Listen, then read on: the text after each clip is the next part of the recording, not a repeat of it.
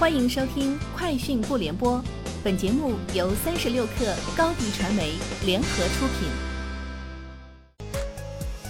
网罗新商业领域全天最热消息，欢迎收听《快讯不联播》。今天是二零二零年十二月十五号。北京市政府副秘书长张劲松今天在二零二零第四届中国互联网金融论坛表示，北京将深耕金融场景和实体经济。建设金融科技应用场景区，利用冬奥会等场景，在数字货币等领域深化金融科技创新，增强试点项目服务推广能力。OPPO 官网正式上线企业业务商城，支持企业客户在线采购和定制 OPPO 手机等智能终端产品，帮助企业在采购环节降本增效，推进企业数字化转型。阿里巴巴今天宣布，旗下淘工厂直营店年度活跃购买用户突破一亿。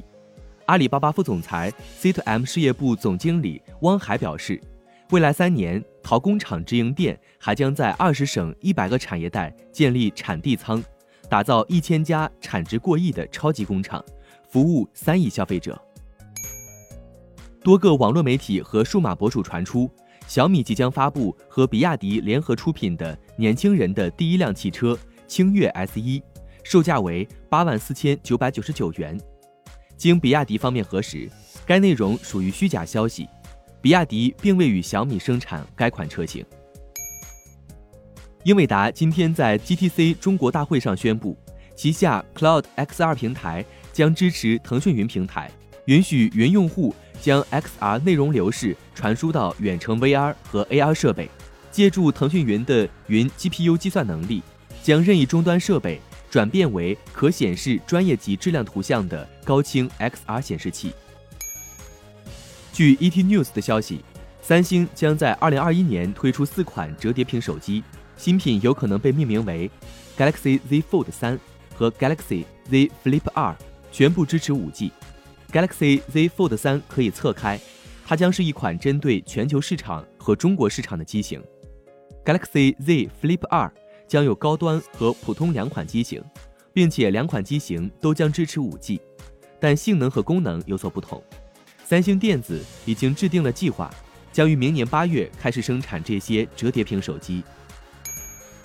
微软公司近日宣布了一项在智利的投资计划，名为 Transforma Chile。这是微软公司在智利运营二十八年来最大的一项投资。这项投资将建设位于智利的数据中心。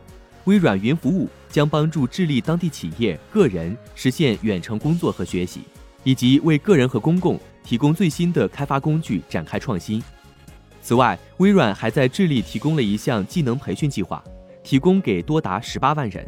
这项计划将由当地人领导，为数字经济的发展创造机会。